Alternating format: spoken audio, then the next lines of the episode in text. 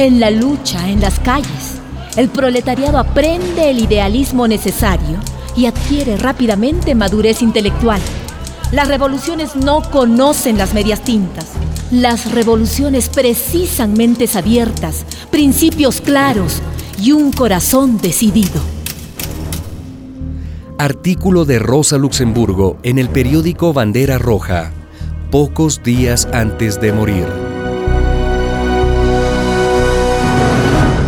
Rosa Luxemburgo, capítulo 9.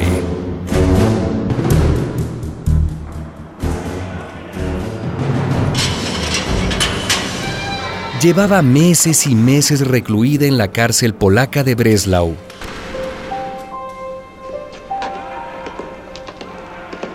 Desde esta prisión, Rosa Luxemburgo, enferma, escribió una emotiva carta a su amiga Sofía Liefneich.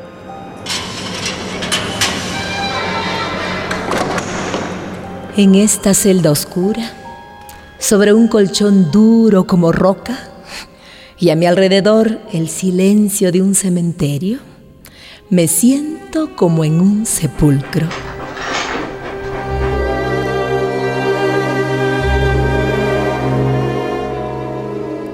De vez en cuando escucho el rechinar lejano de un tren que pasa. Así estoy, sola envuelta en estos paños negros de tinieblas, de aburrimiento, del cautiverio en invierno. Y en ese momento late mi corazón con una felicidad interna, indefinible y desconocida, como si estuviera caminando bajo los rayos de un sol brillante por una pradera en flor. Y le sonrío a la vida, como si supiera algún secreto mágico que pudiera desmentir todo lo malo y lo triste y lo convirtiera en mucha luz y felicidad. Y busco, y busco la razón para tener tanta alegría. No encuentro nada y tengo que reírme otra vez de mí misma.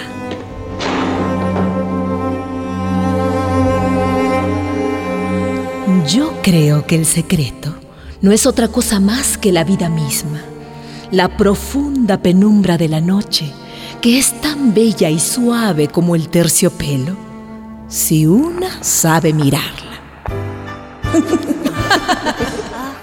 en estos momentos pienso en usted y tengo tantas ganas de compartirle esta llave mágica para que siempre usted, bajo cualquier circunstancia, perciba lo bello y la felicidad de la vida que usted también viva en la embriaguez de la vida y vaya como caminando sobre una colorida pradera con un abrigo bordado de estrellas que la cuide de todo lo pequeño, lo trivial, lo que da miedo.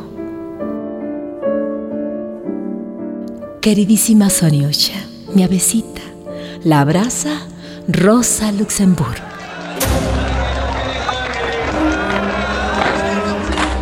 Alemania había sido derrotada por los aliados. En noviembre de 1918, un año después del levantamiento bolchevique de Rusia, comenzó la Revolución Alemana. Fueron dos meses de agitación ininterrumpida. Los soldados regresaban de los frentes de batalla, vencidos y exigiendo compensaciones. 40.000 marineros de la flota de guerra estaban amotinados en Kiel. Movilización tras movilización, cientos de miles de trabajadores alemanes ganaron la calle para protestar contra el gobierno. Huelga general, estado de sitio, consejos revolucionarios de obreros y soldados.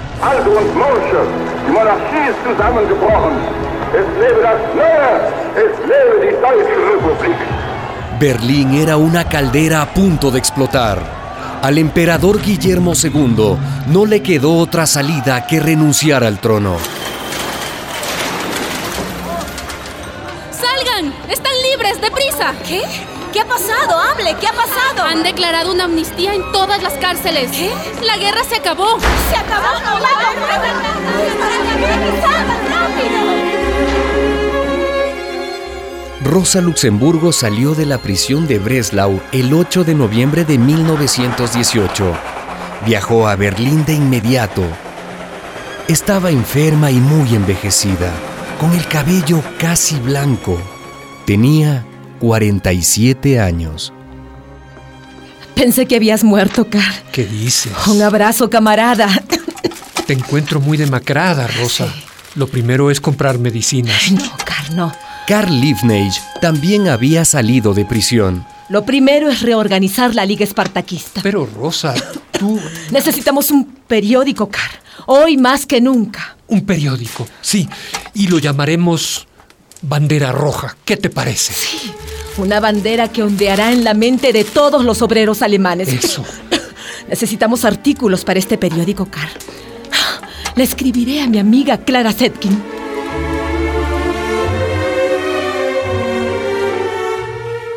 Queridísima Clara, te escribo solo dos líneas a toda prisa. Con Carl Liebknecht hemos sacado un periódico. Espero ansiosa un artículo tuyo. Escribe algo sobre mujeres. Es tan importante ahora y nadie de nosotros entiende nada del tema. Miles de saludos y abrazos. Tuya, Rosa.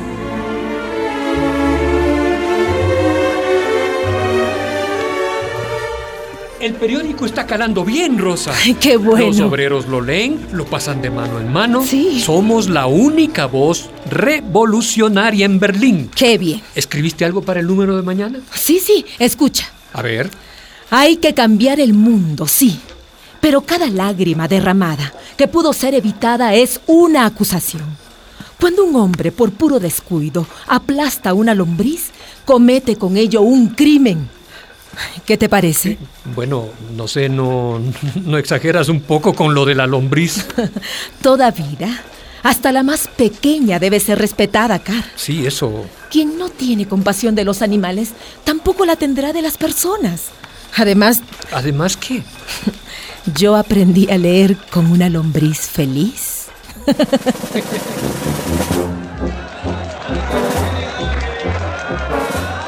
Acababa el año. El 30 de diciembre, los espartaquistas se unieron a radicales de izquierda y formaron el Partido Comunista de Alemania.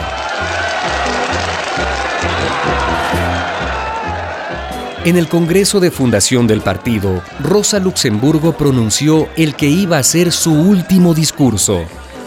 Se acercó a la tribuna apoyándose en un bastón. Su cuerpo temblaba de fiebre, pero apenas comenzó a hablar, recuperó su energía habitual, su pasión revolucionaria. Eine schwere Verbrecherin steht vor Ihnen. Eine staatlich Geächtete. Eine vom Staatsanwalt Hoy nos proponemos acabar con el capitalismo de una vez por todas. Haciéndolo, no solo cumpliremos nuestro deber con el proletariado, sino que será el camino para salvar a la humanidad de la destrucción. No hay más alternativa, compañeros, compañeras. Socialismo o barbarie.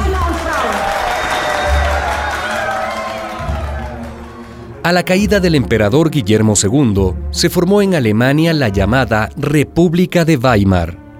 El gobierno estaba encabezado por el socialdemócrata Friedrich Ebert. Presidente Ebert. ¿Sí? Presidente, ¿cómo procedemos? Sin ningún miramiento. Hay que imponer la ley y el orden. El enemigo se llama Espartaco. Espartaco. Pero Rosa Luxemburgo fue su compañera de partido, presidente. Tú lo has dicho. Fue.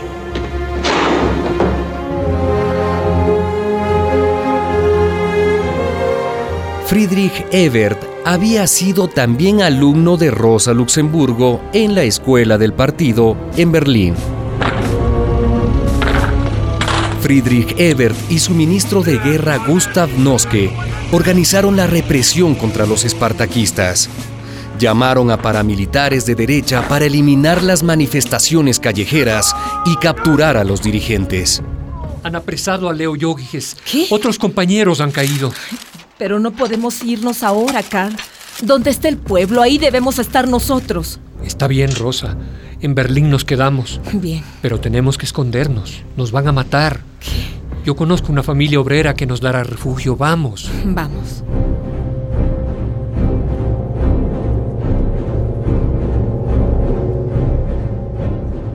Una producción de la Fundación Rosa Luxemburg y radialistas apasionadas y apasionados.